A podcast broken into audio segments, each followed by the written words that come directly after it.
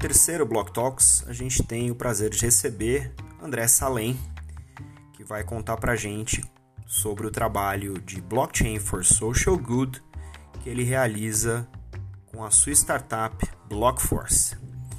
É isso aí.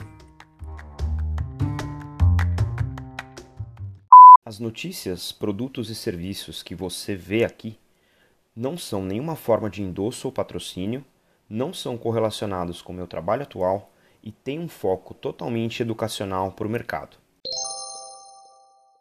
Bom, pessoal, eu estou aqui hoje com o André Salem e ele vai contar para a gente quem ele é e o que ele faz com blockchain. André, obrigado e vamos lá.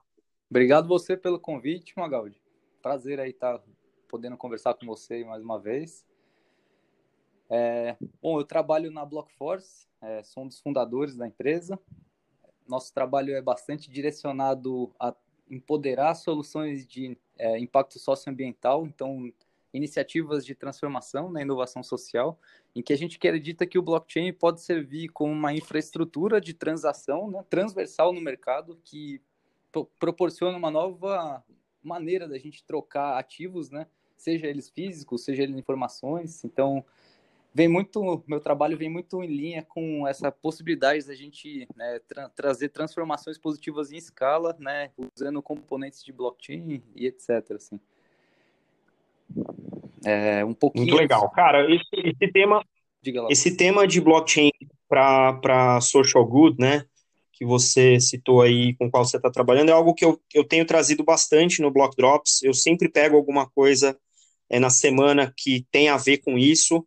É, e, e concordo contigo que tem tudo a ver essa questão da democratização do acesso. Né? Uhum. O que, que vocês têm feito na Blockforce assim, de mais recente que realmente amplifica, ou que vocês usam o blockchain para amplificar essa, essas questões? Legal, cara.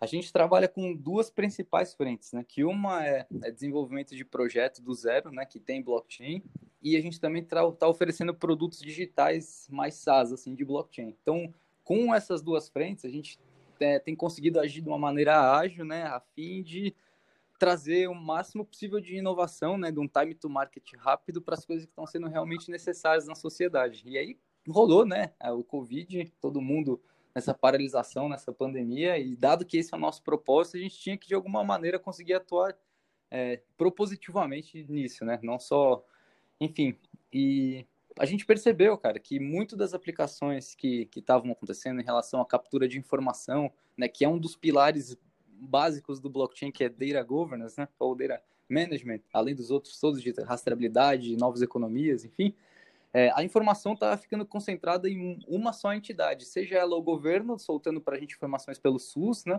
seja empresas que estavam capturando isso e mesmo até em conformidade com a LGPD, é, ficando com a posse de um dado que, que nem eu coloquei aqui, pode ser um ativo, né? Então, a gente acredita que uhum. quando a gente pudesse aplicar, aplicando o blockchain nesse, nesse filão assim, a gente conseguiria devolver para a população o poder de ter é, uma informação confiável a nível de imutabilidade, né? E empoderar as pessoas para poder é, fazer um monitoramento, quase uma autogestão local é, sobre o status do Covid. Então, a gente desenvolveu uma solução que chama Desviralize. Quem quiser entrar aí é desviralize.org. A gente diz para responder e compartilhar, né, que é um questionário é, que basicamente a gente pega duas, dois pontos. Um, o status de saúde das pessoas e o outro é, em relação se ela fez teste ou não do Covid, né? Com essas duas informações, a gente consegue cruzar elas e disponibilizar num mapa, é, aonde que, pegando a, capturando a localização da pessoa também, é, mostrando né, geo, geo, georreferenciadamente né, onde aquela pessoa está e como que estão as pessoas em volta dela. Então, hoje a gente tem uma informação bastante macro né, sobre as pessoas que estão é, sobre né, sobre as informações de Covid, né, estados e tudo mais. Né? A gente não sabe como está no nosso bairro, né? Então a gente acredita que ter visão sobre essa informação é fundamental não só para agora, mas para volta da crise, né? Então como que a gente vai se posicionar e fazer uma gestão dessa, dessa volta à crise, né, é, de uma maneira eficiente para reocupar os lugares e tudo mais. Então, o blockchain veio muito nesse uhum. aspecto, assim, cara, da gente conseguir gerar uma ferramenta que cada informação que entra, né, eu, eu propriamente consigo atualizar meu status de saúde, então, meio que gerando um extrato de saúde meu, né, a cada bloco que eu insiro de informação, conseguindo ter até uma, uma visão é, bastante transparente sobre como que as pessoas evoluindo assim, né? Entendi. Deixa eu te fazer uma, uma pergunta em relação a isso. Então, o, funcionamento do Desviralize é eu estou em casa, eu posso entrar no Desviralize e falar assim, eu não tive sintomas e eu ainda não fui testado, eu sou Maurício e moro aqui na minha casa. Uhum. É, isso vai para o blockchain e ele é, ele é anonimizado, esse dado? Como é que vocês estão tratando essa informação? Funciona assim, cara. A gente pega as informações do usuário, que são duas, que é o telefone dele e a data de nascimento. Então, na hora que, esse, na hora que o usuário coloca essas duas informações, a gente transforma elas todas num hash único, por usuário.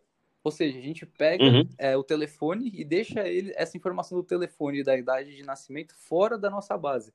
Na hora que a gente traz para dentro do nosso sistema, a gente racheia eles é, usando até o, a data de nascimento como fosse um salt mesmo, né? Então, como se fosse um, um, é, um algoritmo para trazer mais aleatoriedade ainda no telefone.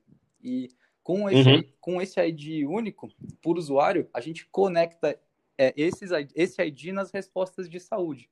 Ou seja, a gente tem é, um usuário único por resposta de saúde, mas a gente não consegue fazer o caminho de volta para saber quem são aquelas pessoas.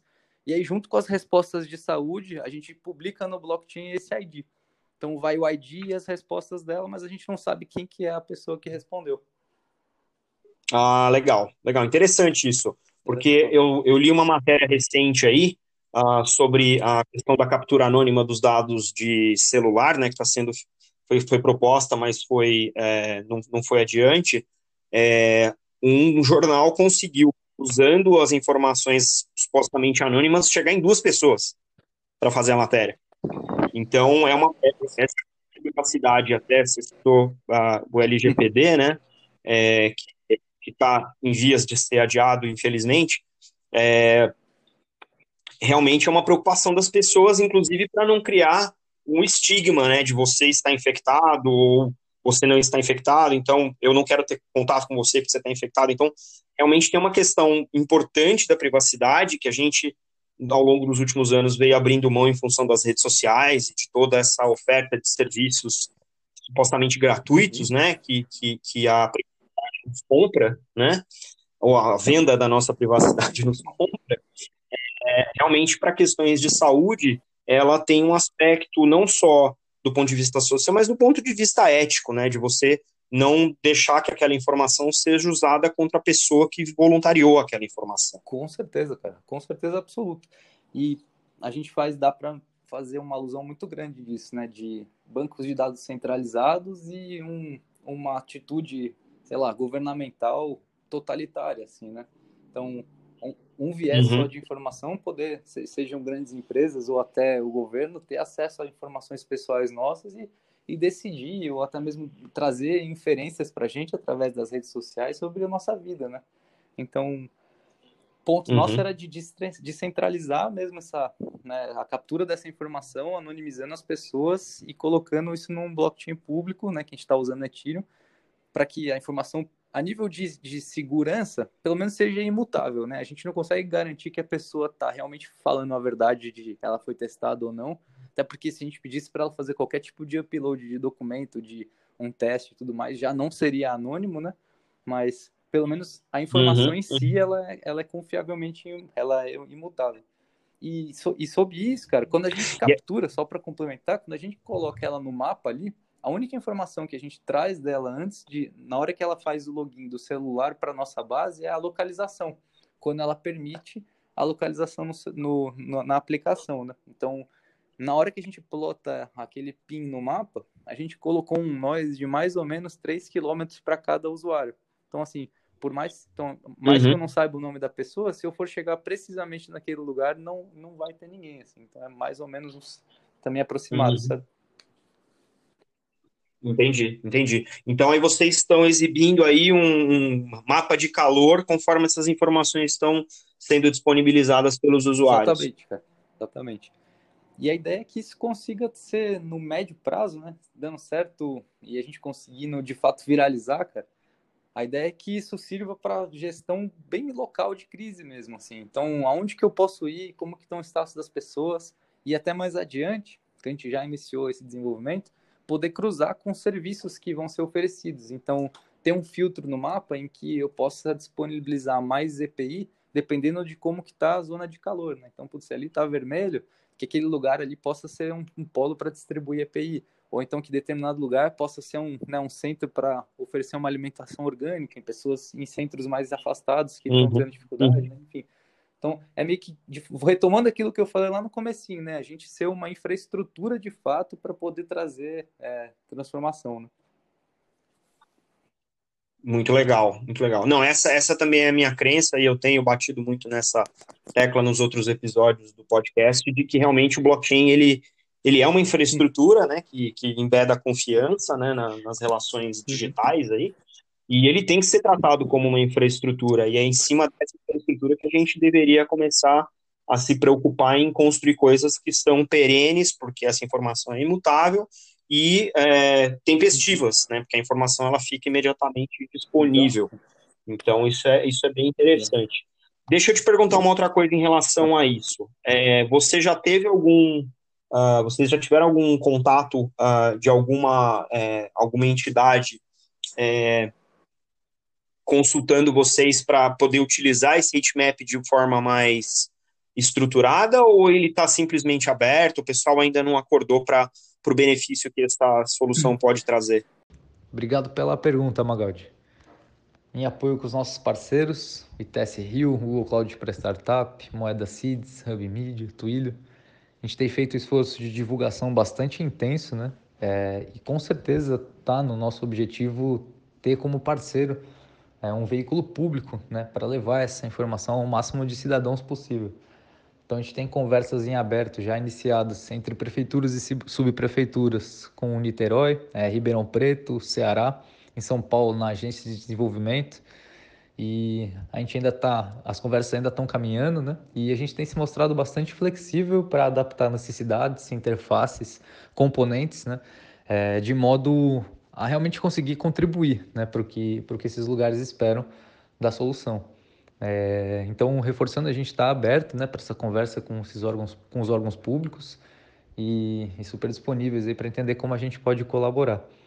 Em relação às outras iniciativas da Covid, é, tem aparecido cada vez mais é, muita coisa interessante, né? especialmente organização da sociedade, é, da, da, sociedade civil, né? organizando ação voluntária, é, de, de, assistência, não só de mapeamento né, que a gente está se propondo.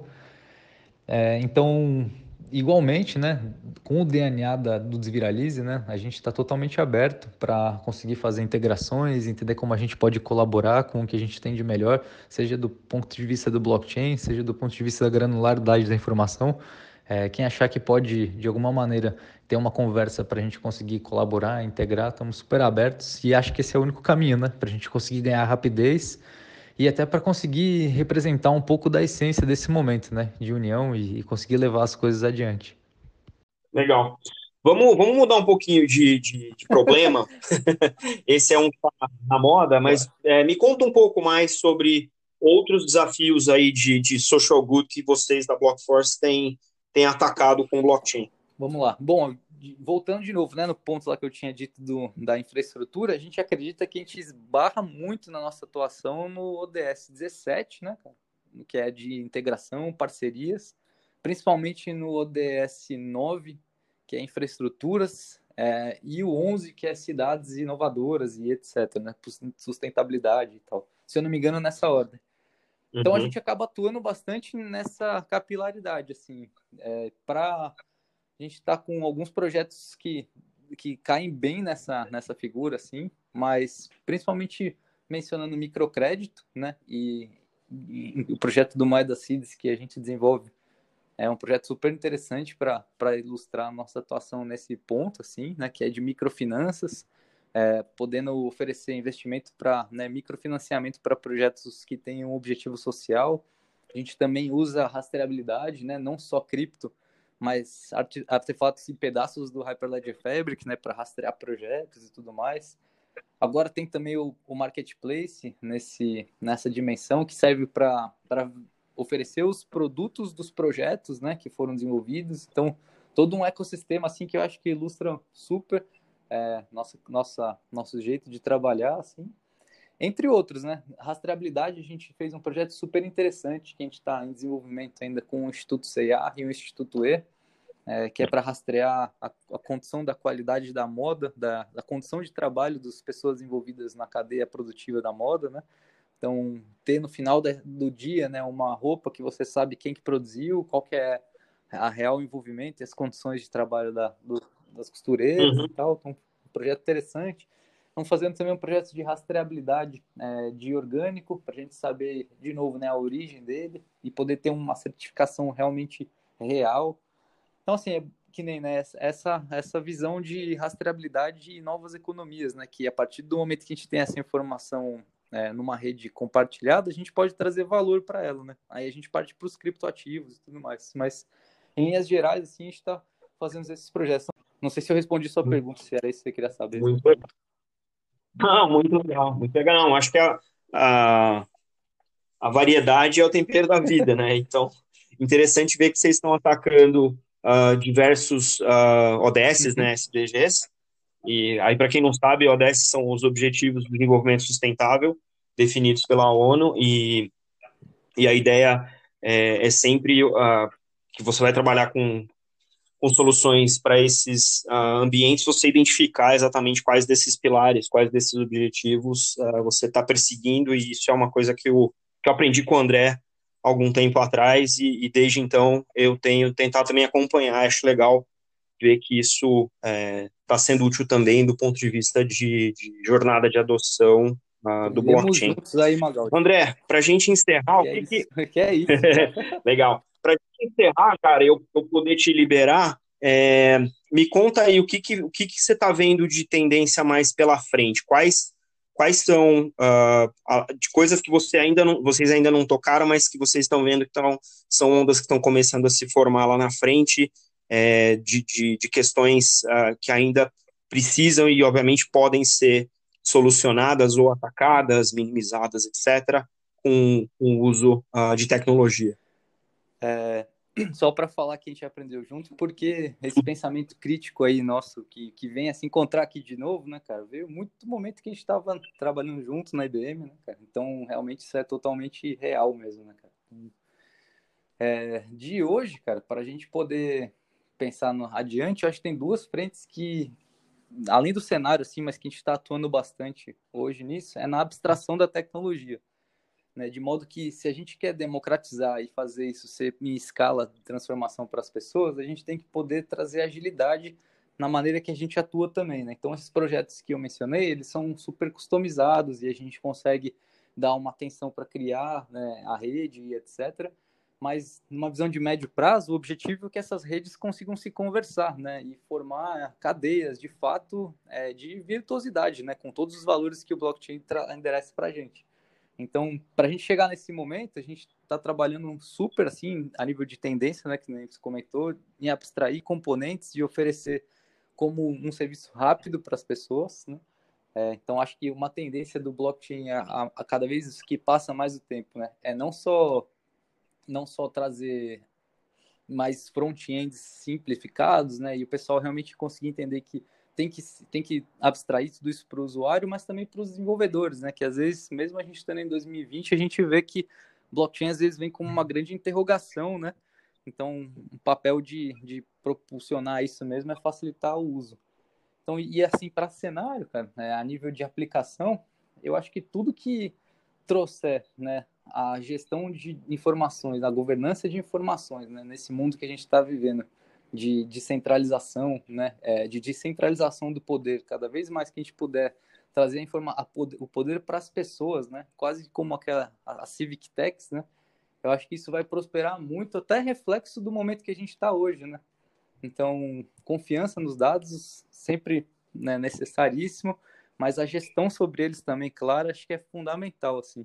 E aí, aproveitando para falar né, que um pouco mais de longo prazo, é, reforçando a ideia da infraestrutura, que de fato, né, vão outras tantas coisas sobre tecnologia ter que compor essa infraestrutura, né? Então, se a informação, por exemplo, no desviralize pode vir errada, é, mas ela fica imutavelmente errada, mais adiante a gente com certeza vai ter a integração, já tem hoje, né? Mas de vários dispositivos de IoT que, que tirem um pouco desse erro humano na informação né, e, possa, e a gente possa endereçar isso de uma maneira mais integrada e confiável.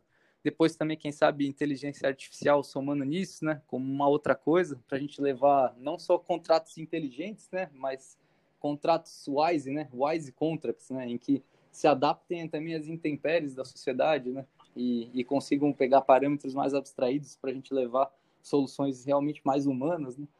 Então, acho que tem um caminho longo ainda, né, para a gente conseguir fazer a tecnologia cair no, no social, assim, é, de, de uma maneira humana, mas a gente tenta pegar algumas, alguns axiomas, assim, vamos dizer, né, para trabalhar, que a gente sabe que é por aí que pelo menos a gente está né, alinhado com o que a gente acredita, né? Então, transparência, rastreabilidade, é, confiança, né? Acho que tudo isso que o blockchain traz para a gente aí de balde, né?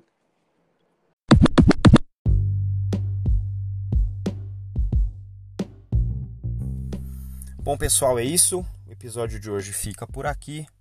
Como sempre, convido vocês a entrar em contato com o podcast através do e-mail blockdropspodcast@gmail.com, do Twitter blockdropspod com demudo e no Instagram blockdropspodcast.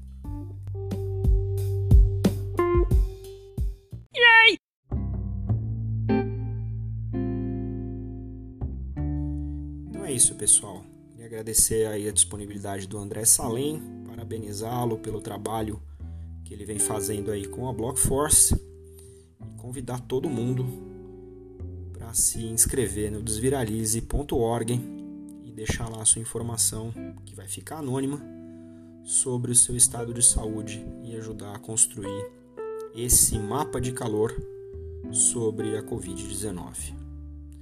Fiquem em segurança, fiquem bem, até a próxima. Tchau.